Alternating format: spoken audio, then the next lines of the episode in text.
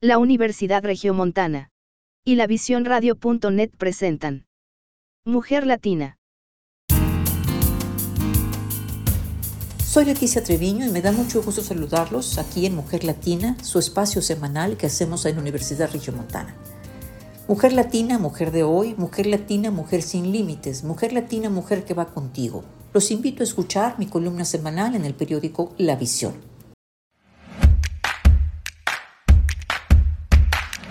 Hoy en nuestros temas hablaremos de entornos infantiles. Todos tenemos recuerdos de nuestra niñez y quizás los más satisfactorios sean los que tienen que ver con el juego. Las generaciones de los años 50, 60 y 70 tenían sus momentos de diversión en el parque, en la casa o en el barrio, mezclados con un poco de televisión. En esa época, la temporada de vacaciones de verano, que era de casi tres meses, era sinónimo de recreo, que en ocasiones coincidía con el álbum de animales, de fútbol o de banderas, entre otros temas, cuyas estampas se compraban en la tienda del barrio y luego se intercambiaban con los amigos. También era la oportunidad de ver, sin mucha restricción de tiempo, los programas como Mr. Ed, Los Locos Adams, La Familia Monster, El Dr. Ben Casey, Granjero Último Modelo, La Isla de Gilligan, entre otros muchos, que fueron precursores del concepto de las series de hoy. Entre los juegos de la calle estaban las escondidas, los encantados, la roña, las estatuas de marfil, basta, el caracol, la bebeleche, el elástico. Hasta en la noche se podía jugar. No había temor por el peligro de las calles. Por supuesto se jugaba con la bicicleta, los patines, la patineta. También estaban los juegos de mesa como la lotería, el Monopoly, o los palillos chinos o la matatena que era en el piso. Fueron temporadas en donde no había muchas restricciones higiénicas. Se jugaba con tierra, a las canicas o con lodo. Cuando llovía, se aprovechaba el agua en los charcos callejeros para brincar y mojarse. Ante la sed, la manguera se pasaba de boca a boca. O los famosos yukis, que eran sorbetes a base de hielo de barra, que por cierto se cubría con un costal para protegerlo del sol, y luego el señor que los vendía acomodaba con su mano el hielo para después poner el jugo dulce de tamarindo, fresa o uva. Por el barrio se podían conseguir, porque había mucha venta en carretón, paletas, chiles en bolsa, pepino, jícama, cocos o elotes.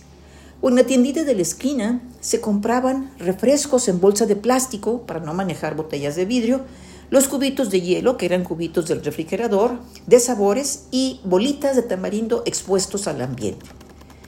De pronto el entorno cambió. Aparecieron el Atari, el Nintendo 64, el Game Boy e iniciaron todas las derivaciones tecnológicas de juegos electrónicos. Además, la falta de seguridad en las calles, el crecimiento urbano, la contaminación y la saturación de actividades extraacadémicas hicieron que los niños se metieran a las casas. Asimismo, aprendieron que no deben tomar agua de la llave, que hay vendedores de droga en las calles y la tecnología es divertida pero también crea dependencia. De igual forma, la dinámica familiar cambió. Fue necesario que papá y mamá trabajaran y los niños tuvieron que ir a guarderías o estar al cuidado de los abuelos o quedarse más rato en las escuelas. El incremento de divorcios, la violencia intrafamiliar y la amplia variedad temática en los medios de comunicación ofrecieron aprendizajes no siempre positivos. Ahora con la pandemia, los niños han aprendido de las caretas, los cubrebocas, del gel antibacterial, de toallas desinfectantes y de lavado de manos continuo. Desde luego incorporaron información sobre el virus que los obligó a experiencias diferentes. Se acercaron más a la computadora. La evolución es inevitable y necesaria. Nos lleva a mejores condiciones y posibilidades para una mejor calidad de vida. Sin embargo, cuando advertimos que no todos los niños tienen las mismas oportunidades y viven la desigualdad, así como situaciones adversas, el panorama cambia. Albert Einstein señaló, la palabra progreso no tiene ningún sentido mientras haya niños infelices. Es muy triste cuando tenemos conocimiento de abandonos, violencia, embarazos adolescentes, violaciones, enfermedades, desnutrición y casos negligentes en la familia o sociedad que los dañan directamente. O bien sabemos de los niños migrantes que viajan solos con la esperanza de alcanzar a su familia, o de trata o de niños que trabajan. Estas situaciones debieran ser inadmisibles, porque los derechos de los niños no han cambiado, Ellos siguen teniendo derecho a la salud física y emocional, a la educación, a la alimentación sana, al techo seguro, al juego. Los niños tienen derecho a un ambiente de paz, libre de violencia, de respeto, de amor.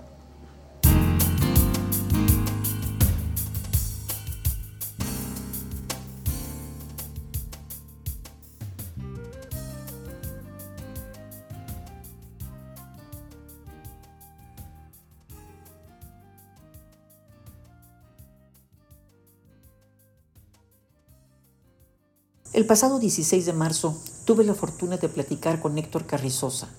Tuvimos una conversación cálida, íntima, muy interesante. Lamentablemente Héctor falleció el pasado 18 de julio. Su familia, en un comunicado, expresó, Hoy el cielo amanece con tintes azules y ocres al son de Carmina Burana. Nuestro gran maestro ha partido de este plano para continuar su camino. Héctor Carrizosa murió trabajando. Terminó su proyecto de tener una casa museo en Santiago, Nuevo León. Les presento esta conversación tan cálida que tuvimos con Héctor Carrizosa, nuestro maestro, nuestro querido amigo. Que en paz descanse. Hoy tenemos un programa de lujo. Y lo digo así porque vamos a conocer la vida y obra de un artista que es un ícono en el país, un ícono en Nuevo León, sobre todo por su identificación con los Quijotes. Me refiero a Héctor Carrizosa, pintor, grabador y dibujante. Vamos a compartirles una entrevista que tuvimos hace unas semanas con él, en donde nos comparte experiencias de su vida, sus motivaciones y sobre todo un proyecto que trae muy interesante de tener una casa de la cultura en el municipio de Santiago, Nuevo León. Héctor es una persona y artista de espíritu libre, ha realizado exposiciones en diferentes galerías y museos en el país y en Brasil, Cuba, España y Estados Unidos. A principios de los años 80 fue uno de los primeros creadores en contar con un taller de litografía en el norte del país. Desde luego ha participado en numerosas exposiciones colectivas como 100 años a través de 100 artistas en el Museo de Monterrey eso fue en el 2000, y en varias, también varias exposiciones organizadas por la Pinacoteca de Nuevo León de Conarte. Fue una eh, entrevista muy grata que sé que ustedes también van a disfrutar. Los invito a escuchar esta entrevista con Héctor Carrizosa.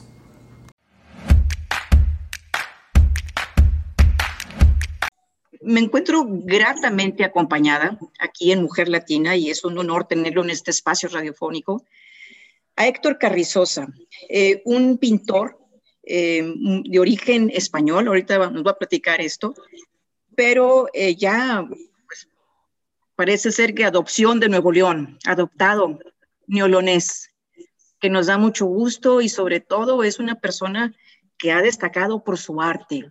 Y es justamente de lo que vamos a platicar. Héctor, muchísimas gracias por estar presente en Mujer Latina. Gracias, gracias. Buenos días. Mira, yo soy mexicano, eh, de la ascendencia como todos, ¿no? Viene de allá de la península. Y mi apellido viene de un lugar que está cerca de Ciudad Real, en la Sierra Morena. Tal vez por eso esa, esa cosa que tengo de pintar hasta Quijote. Okay. Sí soy mexicano, mi padre era originario de Oaxaca y yo aquí nativo de Monterrey. ¿Naciste en Monterrey? Nací en Monterrey. Ok, eh, ¿una familia de cuántos hermanos? 11 hermanos. No, eran demasiados, muchos hermanos. Bueno, pero así era antes. Así era antes. Tú eres el mayor. ¿Qué, número de tercero? Tercero. el tercero. Yo de ahí para abajo recuerdo que nada más solamente me decían, sabes en la calle a jugar. Ya cuando ya salía el papá, ahora sí métanse. Ya vio un hermano nuevo y mirábamos al cielo a ver si veíamos a la cigüeña, pero nunca las vimos.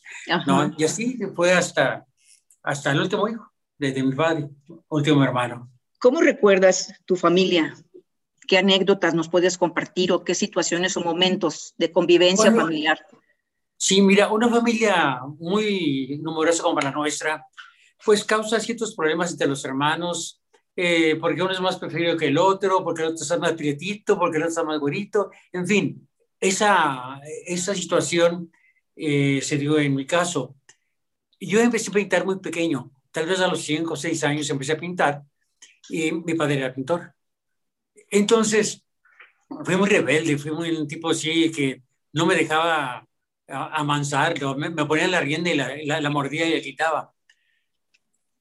Siempre quise ser pintor, no sé por qué, ni para qué. Nunca busqué fama, nunca busqué, eh, simplemente nada más el momento de vivir, ese momento de experimentar que soy, que yo era diferente que todos mis hermanos, diferente a, a mis vecinos, fui poco sociable, eh, siempre fui, como te digo, muy rebelde. Mi padre, como pintor, siempre me quería corregir. Yo me negaba que me corrigiera, porque según yo a esa edad sabía más que él. O sea, cosas de la infancia, de la niñez. Entonces, eh, como los... Yo vivía en la calle porque cada rato me corrían de la casa. En aquella época era costumbre. Y pues me tocó dormir en la Plaza Zaragoza, me tocó dormir con mi abuela que vivía en la Independencia. En fin, hice una vida así media de, de, este, de saltimbanqui. A los 13 años ya fue, ya fue definitivo la, la partida. No me echaron de la casa a los 13 años y de ahí empecé a seguir viviendo. Nunca dejé de pintar. Trabajaba un poco de, pues, de lo que cayera, pues, había que comer. Pero siempre continué con mi idea de pintar. Nunca dejé de, de hacerlo. Eh, en las buenas, en las malas, en las regulares. Y casi siempre pues eran malas, ¿no? Pues uno en la calle es, un, es como un pajarito. Estás, eh, no estás libre de, la, de los depredadores. Y como te digo, nunca renuncié a mis ideas de pintar, que hasta la fecha. Tengo 77 años y, no, y, y volteo hacia atrás y veo que fue ayer. Así como decía Manzanero, parece que fue ayer. No, porque nunca ha cambiado mi carácter, nunca ha cambiado mi forma de pensar. Y yo siento que, así pintando, soy un pintor que nació y que mi meta no era ganar dinero, no era hacer de esto una carrera brillante de, muchos aplausos, muchos gritos. Y, no, soy un pintor que le gusta ganarse, ganarse los aplausos y los elogios con mi trabajo. Héctor es el personaje, Carizos es el pintor. Entonces, para mí siempre ha sido una, un hándicap ¿no? el luchar por tener mejor mi trabajo, eh, dedicarme de lleno a ello soy autodidacto, a pesar de que mi padre era pintor, yo no acepté las reglas de la casa eh, por la rebeldía que yo tenía. Pero creo que caminé por el camino correcto, escogí bien el camino. Hoy pues ya viejo, me dicen maestro, antes me decían pintamonas, pintarratas, bueno, para nada, eres una, una, una escuela de la sociedad, porque los artistas no teníamos cabida en este mundo tan mercantil, tan lleno de, de dinero, tan lleno de deseos de ser famosos, como así como los huevos en la noche son huevos y en la mañana son pollos en incubadora. Yo creo que me he ganado mi, pues esa palabra maestro a través de mi trabajo, a través de mucho tiempo, a través de no dejar de luchar. Yo siempre lucho por aprender, no por aparecer. Eh, yo jamás voy a exposiciones, jamás hago vida social, pero me dedico todo el tiempo a pintar.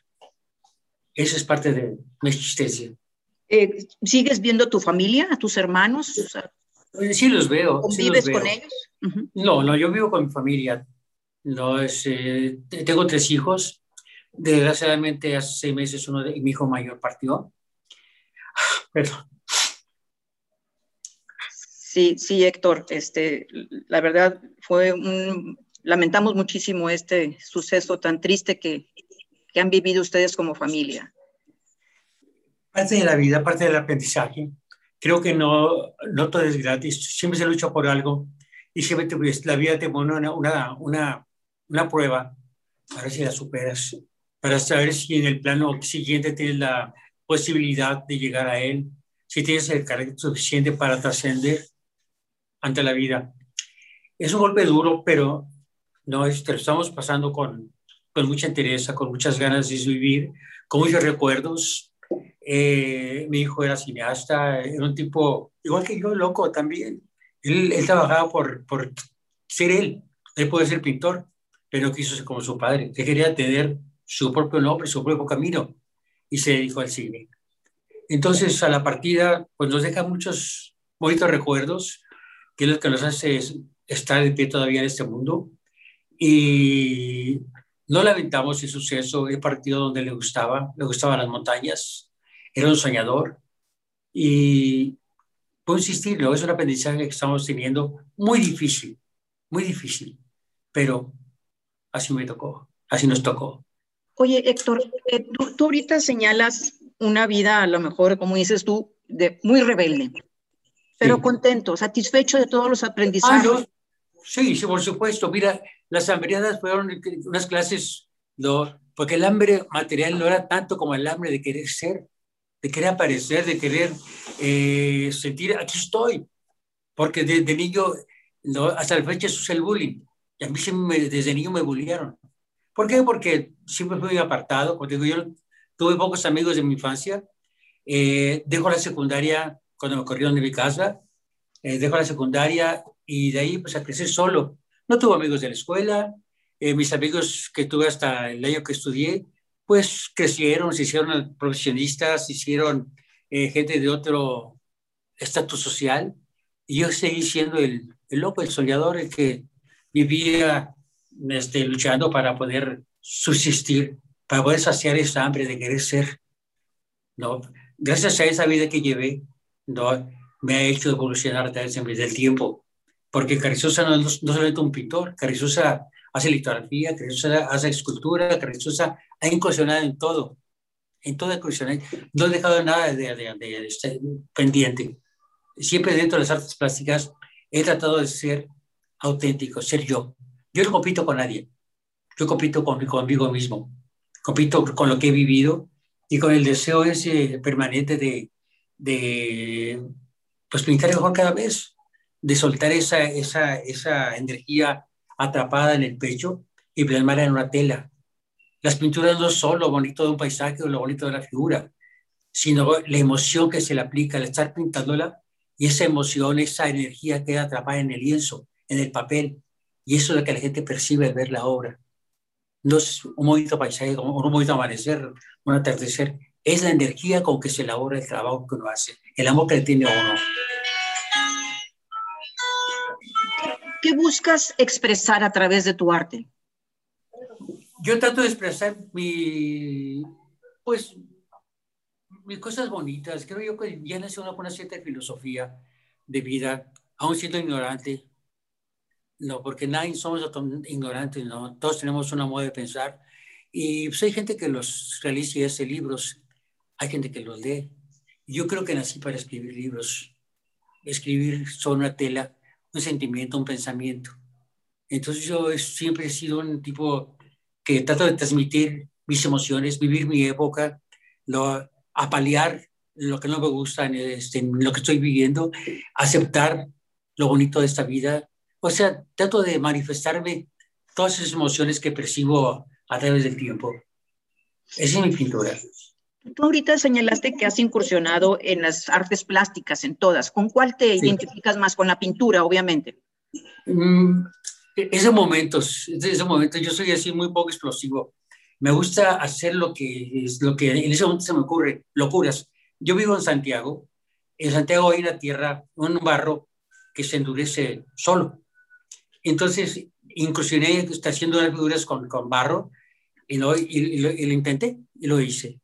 Y lo intenté con escultura de acero, lo intenté y lo hice. Hay varias esculturas mías colgadas en el espacio, aquí en Santiago y en Monterrey.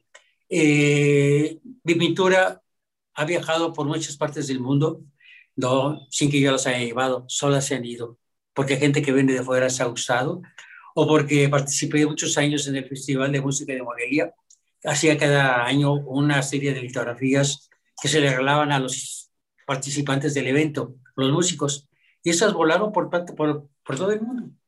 No, pero eso no va a ser mejor ni peor ni menos malo. Yo creo que eso es parte del camino de las obras. Y me siento satisfecho de una ocasión que un amigo me lleva una pieza que hice, un, un Quijote, y le dice, y en un, un curso de pinturas a la acuarela en España, en Almagro, no publicaron ese Quijote como el póster de la, de, la, de la invitación al, al, al, curso de acuarela. Y me dio gusto porque no era acuarela, era un oleorela, era pintura de óleo con aguarras. ¿no? Todo el mundo maneja técnicas, que la técnica del acrílico, que la técnica del óleo. Sí, hay dos técnicas, el óleo y la acuarela. En el óleo usas blanco y en la acuarela el blanco es el papel, el soporte. Entonces tú puedes usar óleos con agua ras y hacer un, un, un, óleo acuareleado, o puede ser un tempera acuareleado, o puede ser un tempera a, la técnica del óleo. Pero para mí solamente hay dos técnicas, óleo y acuarela. El acrílico es un material, la caseína es otro material diferente. ¿no? El uso que se le da es la técnica, si lleva blanco o lleva agua. ¿Y tú cuál prefieres? Eh, lo que se decía, con lo que se, se, me seca, soy muy, este, agarro un papel y puedo agarrar una lata de esmalte de para pintar sillas, le hago dos agujeros en la, en la parte baja de, de, la lata y de ahí sale un chorrito y con ese dibujar. Me gusta hacer eso, me gusta agarrar una brocha grande y agarrar óleos y meter pinceladas muy fuertes sobre una tela o sea, no guardo una, una secuencia, no, me repito técnicamente, vaya. Eh, para mí la pintura es espontánea, es, es, el momento que queda atrapado, que es la que va a hablar. Por eso cuando vas al Louvre, de repente ves obras muy bonitas y te jala el Bosch. Una obra típico más pequeña, pero la energía te atrapa y te lleva a esa pintura. No, ese es mi concepto de pintura. Que la pintura no es nada más lo que está plasmado, sino que está de lo que dice lo que está plasmado.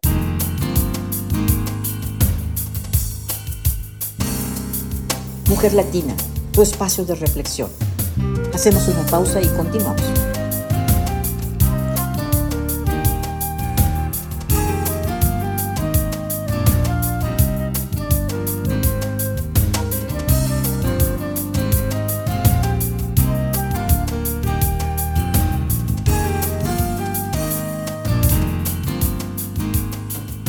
Con Mujer Latina y con la entrevista que hicimos con Héctor Carrizosa, artista mexicano.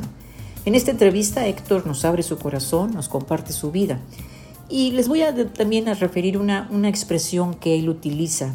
Dice, soy un caminante de la vida, un soñador de pelo blanco. El tiempo hace su trabajo, yo lo atrapo y lo transformo en arte. Continuamos.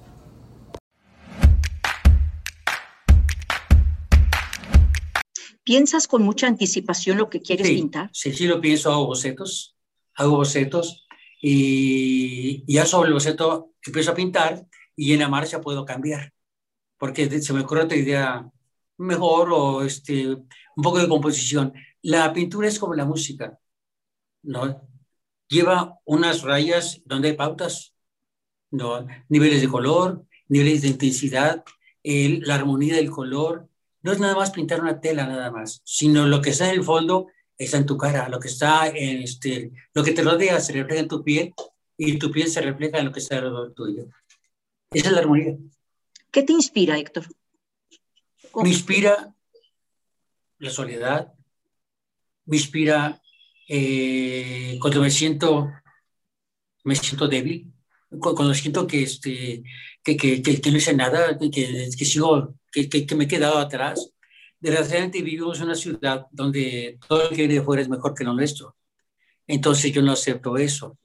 No, yo no acepto. ¿Por qué? Porque me recuerda cuando era niño, en mi casa cuando había invitados, había sopa seca, sopa aguada, eh, guisado, ensalada, postre y mucha agua limonada. ¿no? Pero cuando había visitas, ¿y por qué no la familia?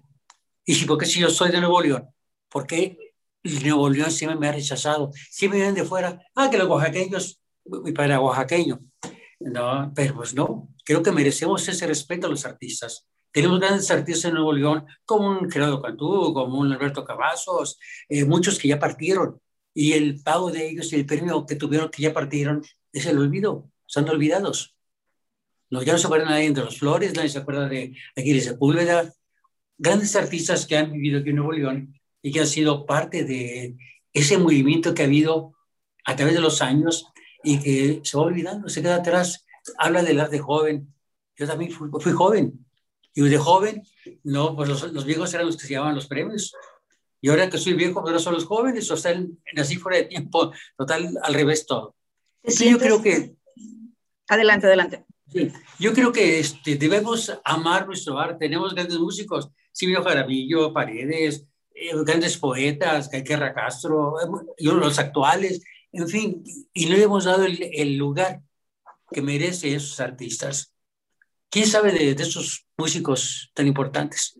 quién sabe de tantos pintores que han vivido aquí en Monterrey, un eh, Aguirre Sepúlveda más contemporáneo conmigo, un Ramos Martínez, un Fidesz Elizondo, Federico Cantú, ¿suena ahorita? ¿Lo has escuchado en la actualidad, Federico Cantú? No, ya no, ya, ya se murieron, ya se fueron. El olvido es el problema. Ah, pero viendo los de Oaxaca, el soy magia de Oaxaca, ¿no? Y pues sí, sí, tiene sus cosas, los oaxaqueños, tiene mucho trabajo, tiene una buena dirección, ¿no? Un buen manejo de, este, cultural, donde se le da oportunidad a todos los artistas.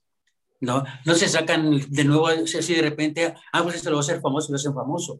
Como es, pasaron hace poco uno que pintó a Zapata como, como, como homosexual. Eh, y pues digo, el pintor no, no, tiene que decir eso, el pintor es otra cosa diferente. ¿Por qué buscar atacar a una persona, herir a una persona para darse un luz? Porque es una creatividad del artista. El artista tiene derecho a de, descomponer. No, tiene derecho de hacer sus cosas y manifestarlas. ¿no? Eh, aún, tenemos, aún vamos a la librería y compramos a Susana, a Susana Cogana, a Rubens, ¿no? y los libros son para, para parte de la biblioteca, para que sea bonita la biblioteca y que la gente piense que somos cultos. ¿Dónde están los nuevos pintores? ¿Qué acaso con la época de los muralistas se acabó la, el arte en México? No, se hecho de esto un comercio. Ya se acabó aquella época donde la bohemia del pintor, del poeta, del músico, ¿no? compartían la copa, compartían el café, se practicaban de los sueños, no se luchaba por, este, por hacer algo, por decir aquí estoy. Ahora ya no. Ahora ya no. Ahorita vas y compras una tela, como pinceles, pinturas y te pones a pintar y eres artista.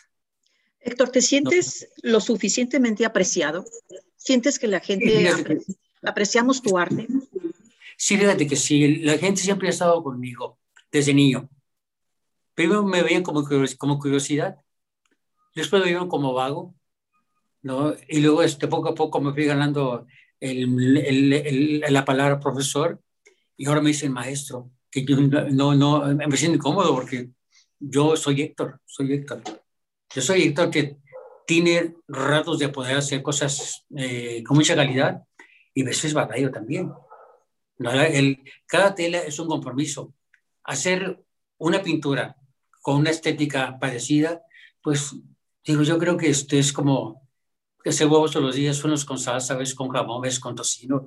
No, yo pienso que debe haber esos momentos de, donde se ilumina el, cerebro y logra hacer cosas ¿no? que ni, ni, yo mismo me las creo. ¿no? Y nunca dejar de trabajar. Yo siempre estoy trabajando. Siempre estoy dibujando. todos los días? No, no pinto todos los días. Pinto cuando tengo ganas. No sé, porque pintar por obligación, por disciplina, se me hace muy absurdo. Somos libres. Somos seres libres. Tenemos esa, esa virtud. Somos libres. No tenemos un horario de trabajo, no tenemos eh, día y noche, ni días festivos. Se pinta cuando se tiene ganas. Echar a perder telas por ganar dinero no tiene sentido. Para mí no tiene sentido. Porque juntar obra para, para tener que vender, qué tristeza. No, yo creo que debo, debo pintar porque uno tiene ganas de hacerlo. Héctor, ¿por qué Quijotes? Quijotes, viene un, una, una, una, una persona que tú conoces, mi compadre, que quería hacer un biombo. Y me dice, pues, quiero que me pintes un Quijote, que me pintes a Zapata, que me pintes al Papa, pero me dio malas medidas. Ya, ya junto todos los colores, medía como 12 metros de alto el, el, el, biombo. Entonces un amigo de él eh, vio el Quijote y le gustó. Véndemelo, hicimos dile que te haga uno. Pues ahí empecé. Y, no, y luego me doy cuenta de que yo vengo de la Sierra Morena, mis antepasados vienen de la Sierra Morena. Hay algo este, de, de, magia en esto. Y cada día me entero más de, esa magia. Cada vez me vuelvo más sensible al acontecer. ¿no? Entonces, el Quijote me dio para vivir, me dio para educar a mis hijos. El Quijote es un personaje, ¿no? literal, en literatura lo creo Cervantes y en imagen lo creo Carrizosa. Mi Quijote no es un viejo loco, canoso, que no, mío es un hombre de mediana edad que ama, que lucha contra, contra las cosas que no, no le gustan, no con el afán de luchar. No, promete muchas ideas al Sancho, yo prometo muchas cosas a la sociedad, trato de poder eh, dar mi, mi pensamiento en cada Quijote, porque todos son diferentes. Y el personaje que yo pinto es de mediana edad, un hombre de 40 años, 45 años, un hombre joven, que se enamora de una gorda, que era Dulcinea, ¿no? y aquí yo me enamoro de todo. Y con eso lo hago. Y como te digo, más que nada, no es una persona que me ha acompañado, no sé por qué. La vida me puso en ese camino y me ha acompañado y creo que no hay ninguna persona que no ame a Don Quijote. Ese caballero. con él? Sí, sí, como decía Cantinflas en broma, decía Cantinflas, no, yo soy un Quijote porque cuando yo estaba chiquito, mi mamá me decía, mira, Quijote tengo. Entonces, entonces no, yo siento que es un personaje que me sale, me sale del alma. Yo te puedo hacer un Quijote, un Quijote en tres minutos. Puedo ser un Quijote en, un segundo. ¿Por qué? No sé por qué. No sé por qué. Yo creo que estamos atados genéticamente a un pasado. No tuvimos una evolución, tal vez, una, un, un renacer de vida en otra época, en otra instancia. Y digo, hay cosas que no, no, no puedo explicarme. La música griega me encanta, me encanta Grecia. Me hace llorar, me hace sentir, no sé lo que dicen, pero me hace sentir, me hace sentir mucho, muy bien, me siento muy bien cuando escucho la música griega. Cuando escucho la música mexicana, no, olvídate, revive mi, mi, mi espíritu, porque México para mí es, en esta vida, mi patria en mi lugar de, donde me he movido, he conocido. He conocido costumbres, ideas, gente, en fin, tantas cosas que, que, que son aprendizaje para poder crear una obra. Yo no saco de fotografías, no pinto de fotografías, no, este, no, muy poca vez tuve modelo, siempre fui un pobretón de dinero, entonces no tenía para pagar modelos y todas las invento. Todas mis figuras las invento. No, eh, hago muchos bocetos, siempre estoy bocetando, cotidianamente. Entonces yo creo que el taller es lo que te va formando y si es el taller con la emoción, creo que vamos más allá de, de, este, hacer una cosa eh, decorativa, una pintura de más profundidad, una pintura que la gente conoce, que, que no conoce a Quijote ya lo ama, si sabe quién es, que esa obra literaria existe. En fin, yo creo que vamos, vamos repartiendo un poquito de, de lo que vamos viviendo y de lo que vamos a hacer a la sociedad. No pinto por encargo. Pinto cuando, cuando tengo ganas y sufro cuando tengo que hacer por encargo. No, porque aquí el súper y el súper, pues no, con tarjeta sí, pero sí gratis no te da nada. En fin, creo que en, en, el fondo, si estoy satisfecho con lo que he vivido, ¿no? siempre viento en contra. Y eso me ha hecho luchar. ¿no? nunca me he dormido, nunca me he autocompadecido, reniego, grito, he hecho madres, pero no culpo a nadie, todo es mío. Lo que yo haga y deje de hacer yo es cosa mía. Entonces, para mí, este, dejar una imagen cuando yo parta es mi pretensión. Vivir un poco más allá del final. Dejar un cuello, dejar una emoción atrapada en un lienzo no que algún día digan, mira, este loco no soñó demasiado, ¿no? Murió muerto de hambre, pero hizo lo que quiso. ¿Cuántos cuadros tienes, Héctor? Ahorita pinturas debo tener como unas 150 pinturas. Pinturas. No, bueno, pero, esas son las que tú tienes. Pero ¿cuántas pinturas has hecho en tu vida? ¿Cuántas? ¿Cuántas? Sabe? Nomás un número. Mira, este, híjole, no, no, no sé decir, pero son miles y miles de pinturas. Yo, eh, como yo tenía que vivir para, pintar para vivir, yo pintaba marinas. Y cuando viví en Acapulco pintaba tres diarios, tres marinas diarias. Viví ocho años ahí, pues quién sabe cuántas cosas pinté ahí. No, en fin, no, no, no, no, hay número, no hay número.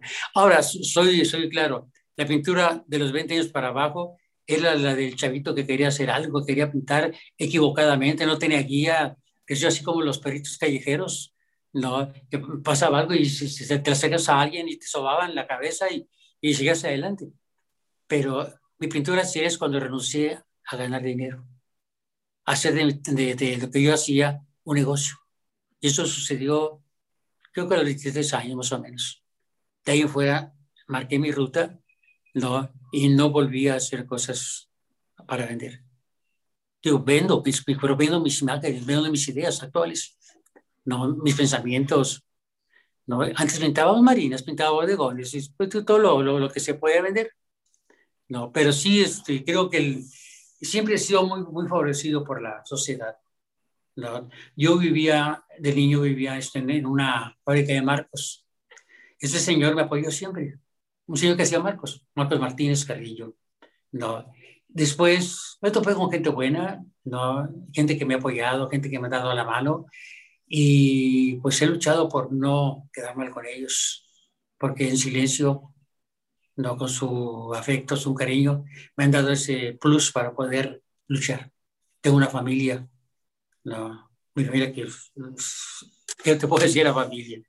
No, mi mundo eh, personal, mi mundo, pues yo creo que es el que te mueve. ¿no? Y así, así me le ha pasado toda la vida, tratando de pintar. Mujer Latina, tu espacio de reflexión. Hacemos una pausa y continuamos. Continuamos con Mujer Latina. Les recuerdo mi correo electrónico en minúscula trevino arroba u-medio erre.mx.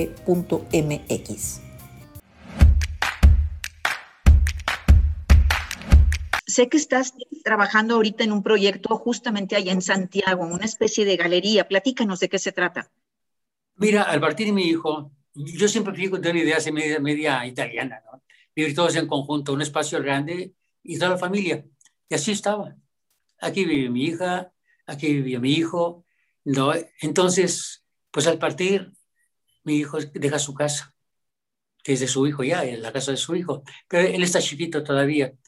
Y yo tengo un taller de litografía, tengo dos piezas de litográficas, tengo 20 piezas de litografía alemanas y hace cinco años las tengo. Me las donó un taller que se llamaba Taller Reto, que era propiedad de Armando Moreno Hernández.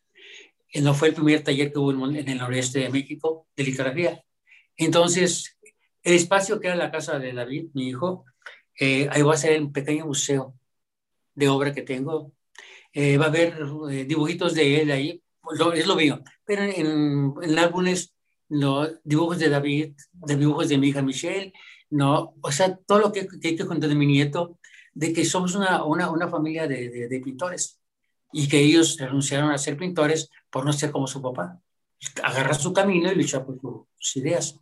Entonces va a ser una casa museo donde va a haber obra mía colgada, eh, dar pláticas, ¿no? abrir el espacio para los cineastas, abrir el espacio para el teatro, o sea, hacer un pequeño centro cultural aquí en, el, en este espacio, para darle pues, a esta ciudad un movimiento. Yo llegué a Santiago hace más de 40 años y desde un principio quería ser un San Miguel de Allende. Y pues no se podía, pues, falta de dinero, falta de, de, de, pues, que no siguiera la corriente. No, y hasta ahora, hasta ahora se, se va a hacer. Y pues le voy a echar los kilos que me quedan. No, yo lo que pueda vivir me va, a, me va a dar tiempo de poder darle un poquito de vida a este lugar. Y ya posteriormente, pues hay muchos artistas que pueden este, continuar. Esto va a ser permanente. Eso es un legado para, la, para mi familia y para la sociedad de Nuevo León. No un lugar donde vengan a platicar de arte, vean mis, mis cuadros, vean mis bocetos, en fin, un, lugar, un lugar donde se sienta el ambiente del arte. ¿Es lo que siempre soñaste tener? Siempre, ¿Es, tu sueño? Sí, siempre. Yo fundé una escuela en Monterrey. Yo fundé una escuela en Monterrey, la Escuela Municipal de Arte. Y mientras yo estuve ahí, esa escuela tuvo muchos, muchos alumnos. ¿no? Dejé la escuela y entró otro compañero, Elías, Enrique Elías, y también le dieron muchas ganas, le echaron muchas ganas a la escuela. Ahorita no sé qué pasa. Yo veo que está muy lento, que ahorita cualquiera que pinta paredes es artista. Yo creo que hay gente muy, con mucha capacidad que puede aportar el conocimiento y hacer de ese espacio, que son 200 metros cuadrados de esa escuela, y hacer un movimiento de, de veras, donde haya formación, donde haya este eh, dibujo, es la base de la pintura. Ya después, ya cuando aprendan, hagan lo que quieran, pero mientras no aprendan, no pueden descomponer lo que ya se ha hecho, porque no tienen la idea de cómo descomponerlo. Entonces yo creo que dale, dale espacio a los jóvenes para aprender, para aprender y después ya se hagan artistas. El que poco sabe, poco camina. Esta casa museo también va a ser escuela. Eh, vamos a tratar de, de, dar pláticas. O sea, yo, eh, yo, yo, soy muy estricto este, en la disciplina. Yo no puedo por este, este, aceptar gente que venga a pintar cuando no sabe pintar, cuando no sabe dibujar. Todos dan clases de pintura pintando. Y yo no, yo quiero que sepan dibujar, que sepan dar valores en blanco y negro, para que cuando, cuando ya aprendan a pintar, ¿no? lleven una, una, una línea y usen con los colores básicos para que vayan aprendiendo a mezclar colores. Ya después, ya cuando ya ellos ya lo dominen eso, hagan lo que ellos quieran. ¿no? Pero mientras hay que aprender. Yo tengo un chico que me sigue, este chico, eh, un día le di, un curso en la universidad y va y me enseña un dibujo. Y le digo, César, pues eso, eso, ya, lo haces, cámbiale. ¿Y qué hago, maestro? Mira, agarra este crayón y usa la pura arista del, del crayón. No lo uses como, como lápiz, úsalo acostado. Y total, me lleva un dibujo muy bueno y el chamaco se lanzó a pintar y me, me dice los colores, qué colores usar para el óleo. Le doy la gama básica, rojo, amarillo, azul, blanco. Es todo lo que, lo que tenía que usar. Y le digo, mira, del azul y el, amarillo del verde, de del azul y el rojo del violeta. Y así le, le, digo, ¿y qué más? Me dice, pues ahora métete a mezclar colores y saca tus colores, porque tú ves un color diferente a mí. Todos vemos diferente. Entonces, ahí, con esos básicos sacas lo que tú quieras, todos lo que tú quieras. Ya está el chamaco, ya agarró calle, así como el, como el, el profesor, ya se hizo algo. ¿no? ya está en México, ya está luchando. No, este es el pintor de la Plaza de México. No, él pinta toros porque ya a mí me gustaban mucho los toros de niño. ¿no? Y quise ser torero también en esa época. Yo creo que más que nada quería que la gente me viera que estaba vivo, que existía. ¿no? Entonces la fiesta Bravo era una, una, una, una, fiesta muy concurrida y yo quise ser torero. Pero en la primera Patricia cambió de un toro, me retiró. no, ahora me gustan los verlos. ¿no? Y así, este, yo creo que mi camino ha sido siempre con cosas eh, que me llaman la atención. Aquí en casa, yo soy el ranchero aquí de la casa. Yo recojo las hojas, yo barro el patio, no, todos los domingos. No me sirve de, de, ejercicio y me sirve para meditar, para pensar. Mientras estoy barriendo, estoy pensando que pintar. ¿En qué piensas?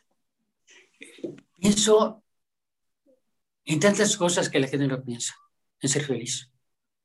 Todo el mundo quiere ser feliz con dinero. Hay que ser feliz con lo que te rodea. Con un amanecer, con un atardecer, con la vegetación, ver crecer un árbol y cuidarlo desde que está siendo pequeñito y luego a verlo de 108 metros, es una, es una, una maravilla, ¿no? Yo cuando llegué aquí a Santiago, era tan citadino y tan, tan tonto, tan bruto, que corté un árbol de 10 centímetros el tronco y de ahí me arrepentí. Jamás volví a cortar un árbol. Me metí por la escalera a podarlos. En fin, ya, ya, que no me dejan en la casa, ya, este, ya sí, sí me están engañando. Ayer me caí, estaba podando una bugambilia y caí, eh, ando todo espinado el cuerpo, brazos, mi espalda, las pompas, todo espinado, pero me gusta hacer el trabajo. Como te digo, porque me hace meditar, me hace ver el color. Veo los verdes y veo los violetas y veo los azules dentro de los árboles no, o sea, es, algo que todo es aprendizaje. Eso te da pauta a la, a la, poesía. Yo recuerdo que la esposa de, de, Miguel Bernal, músico, Jiménez, comentaba que estando en, en España, con una fuente, escuchó el, el, chorro del agua de la, de la fuente. Y de ahí salió la, la, la pieza Tatabasco, que hizo don Miguel Bernal Jiménez. Es que todo nos da, es pauta para crear. ¿no? La tierra, cómo está, cómo se erosiona la tierra, cómo este, las hojas caen, ¿no? Y dejan una, una, una alfombra de, este, de, hojas secas que las pisas y, ¿no? y hablan contigo al pisarlas. Te están comentando. Ver cuando te traje la tierra con, con un talache y ver las capas de tierra que han sido acumulando a través del tiempo. En fin, creo que hay muchas cosas que hay que, que pensar y meditar y siguen para crear, para enriquecer el conocimiento. ¿Hay algo que te preocupe? No, pues ya ahorita se da ya aquí, ahorita no me rolla para rascar ni nada más. No, ahorita yo ya, ahorita ya ya pasó mi época de, de, querer tener un carro, ya no me interesa, eh, de estar de, sí, galán, pues tampoco, pues, no, ya, ya, ya, está, ya, ya viejo, ya, ya, ya lo ven uno como viejito, ya te van descartando a la misma sociedad. No, no, y te pregunta, ¿aún sigues pintando? Pues es que no, no, no, no fue gripa. Esa fue una, una pulmonía de toda mi vida que no se me quita todavía. Yo sigo pintando, sigo este, soñando, sigo acumulando dibujos, sigo acumulando sueños, ¿no? Y ojalá el tiempo que me quede lograr hacer todo lo que, lo que tengo en la cabeza. Porque eso, eso no se acaba. Eso no, no los años. Yo hace mucho tiempo dejé el calendario y el reloj. No, no sé la fecha que vivo, no, no sé la hora que es. Para mí no hay días festivos. Ayer yo pensaba que era día, normal y no era festivo. A comprar un bulto de cemento, no estaba cerrado todo. Así que me doy cuenta en esa forma. Pero para mí este, la vida tiene todo sentido. Tiene sentido. Y, y digo, para, para mí lo, lo, más grande es mi familia. Claro. No, sobre la pintura, sobre todas las cosas, porque me han enseñado lo que es el amor. A sentir. Me han enseñado a luchar. Porque un papá mediocre, un papá que todo lo que arregla con regaños no, y justificaciones, no es papá. Eh, los hijos deben conocer cómo es uno, con la fuerza y con la debilidad que uno tiene, pero siempre luchando por ser mejor cada vez. La vida nos da esa enseñanza y creo que es la mejor universidad que tenemos, la misma vida. Nos enseña lo que es un amanecer, lo que es brotar una planta, lo que es ver los cambios de, de estación, cómo el árbol deja todas sus hojas en el suelo y salen los brotes hermosos. O sea, tantas cosas que hay que aprender de la vida. Claro, Héctor, ¿Hay algún pendiente por pintar? Sí. Algo que, Sí, quiero pintar la, quiero pintar la conquista. No, porque México era un pueblo de guerreros, un pueblo de artistas, un pueblo... Y vinieron este, los conquistadores y la vida les cambió. Amamos a un Dios eh, de la tierra, de la luna, pues éramos politeístas. Ese Dios que lo hemos olvidado que son las plantas, que son los árboles, que, es el amanecer, que es el atardecer, que es la lluvia, que es el viento, ¿no? Entonces yo creo que ese, ese, esos dioses que, que, nos rodean y que de ahí nos están dando, no, no, no, no hay que pedirlo, no hay que rezarle, hay que abrazarlos, sentir la energía de los árboles, sentir la lluvia que te cae sobre el cuerpo, poder llorar tus, tus inquietudes, tus angustias bajo una lluvia no, y tus y tu lágrimas se pierden con el agua. ¿no? Y nadie se da cuenta. Todo el mundo corre. Mientras uno se moja caminando por la calle. Digo, estas cosas que, que no, no tienen precio. No le da un valor espiritual tan profundo que muchos pensadores han teorizado muchas cosas y pues la vida no. Aquí los, los, la gente del campo sabe tantas cosas que conocemos de la ciudad cuándo cortar una palma, cuándo sembrar la lechuga, cosa que ignoramos. Claro. Una ocasión estando en España, voy a Ibiza con unos pintores franceses y yo a la casa de ellos, vivía en las orillas de Ibiza y llego y pues llegué sudado, hacía mucho calor y me dicen, ¿vas a hacer al baño una regadera así como de medio metro de esas de, de, lata? No, que no, fresca, ¿no? Ya cuando salgo de, de la regadera, eh, Mimi fue sacó las hierbas, de los, las verduras de la tierra, las lavó, las cortó y con un vino bicenco. ¡Qué maravilla! ¡Qué maravilla! Entonces yo creo que nos perdemos de mucho, ¿no? Yo fui citadino y ahora soy de aquí del campo. Mujer Latina, tu espacio radiofónico de libertad. Hacemos una pausa y continuamos.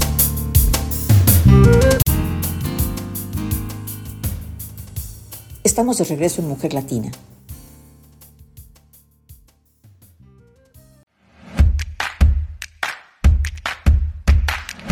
Y en este pendiente de la conquista, ¿quieres hacer una, una referencia a todas estas cosas, este, a la invasión, a lo que nos hemos perdido, o qué, cuál es el enfoque que le quieres dar a la conquista? Yo, creo que el enfoque tiene que ser darle la dignidad este, a, a, a, a, nuestros ancestros, sí, darle dignidad, no fueron masacrados porque venían en superioridad con armas, con, con lo, que conquistaron. No, nos tachaban de, animalitos en aquella época porque pues, hablábamos una lengua que ellos no entendían. No, o sea que es una obra que, que, marque ya el, ya el final del camino del mío y dejarla para la posteridad. Esa obra ya la empecé a hacer, la empecé a hacer, hice un boceto pero a raíz de, que mi hijo partió, la tela la borré y pinté otra cosa, pinté a mi hijo. Pinté a mi hijo, era más fuerte ese, sentimiento. Y estuve pintando como un, tiempo retratos de mi hijo. Desgraciadamente uno como padre tiene poco tiempo para estar con los hijos. ¿no? Y el extraño es muy fuerte. Veo a su mamá, ¿no? siendo fuerte, de repente se dobla.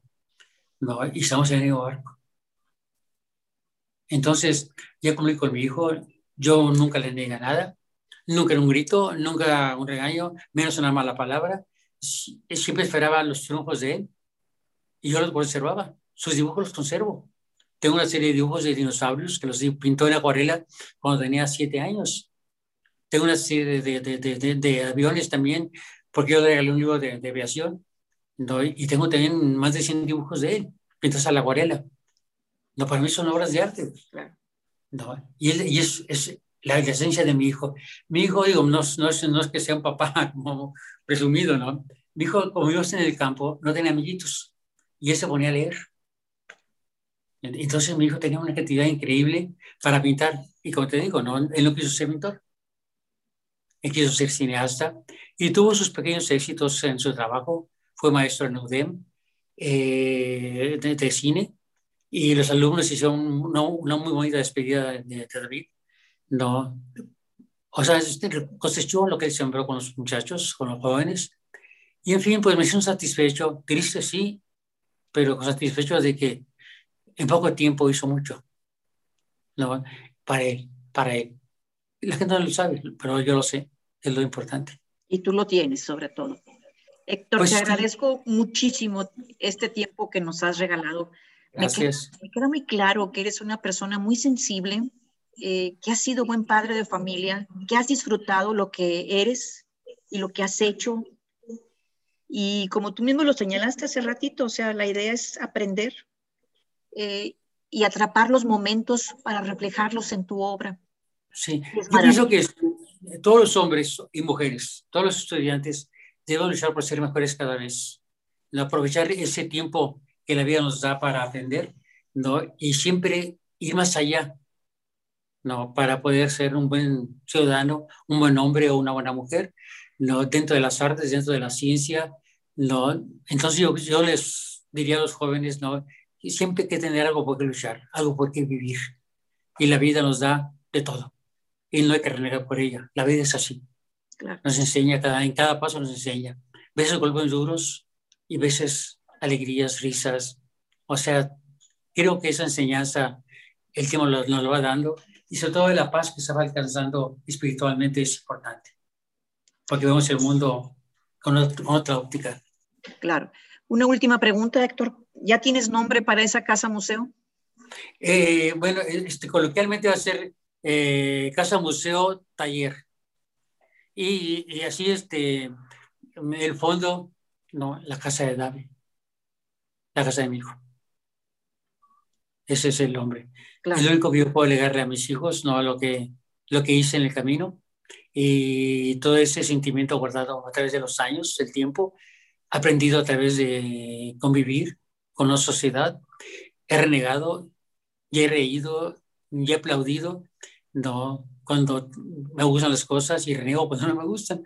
No, pero yo creo que Nuevo León tiene derecho a tener una cultura muy elevada, porque hay artistas de gran nivel en todos los géneros, en la música, en el canto, en el canto, y creo que es lo que debemos este, atesorar, porque eso nos va a dar pauta a ser una, una ciudad, un estado, un país a nivel mundial. Creo que el arte unifica, espiritualiza a las personas. Pues muchísimas gracias, Héctor. Gracias a ti. Y este, muchas gracias. Pronto te visitaré allá en Santiago para ver cómo vas en tu casa, museo, taller. Ya falta poquito, ya, ya falta poco. ¿no? Eh, eh, es que aquí todos lo hacemos. El piso lo puso mi yerno y mi hija. El piso, porque no hay lana, ni tampoco hay, este, sí, a pagarle una, una, una persona que mi, mi yerno es ingeniero y él me apoyó, como ahorita me está apoyando con esta entrevista, no, mi hija también, o sea, estamos aquí trabajando todos en familia para poder lograr el sueño. Pues qué maravilla, te mando un abrazo. Igualmente para ti. Y seguimos en contacto. Muchas gracias y saludos a todos. ¿Cómo no? Gracias. Gracias.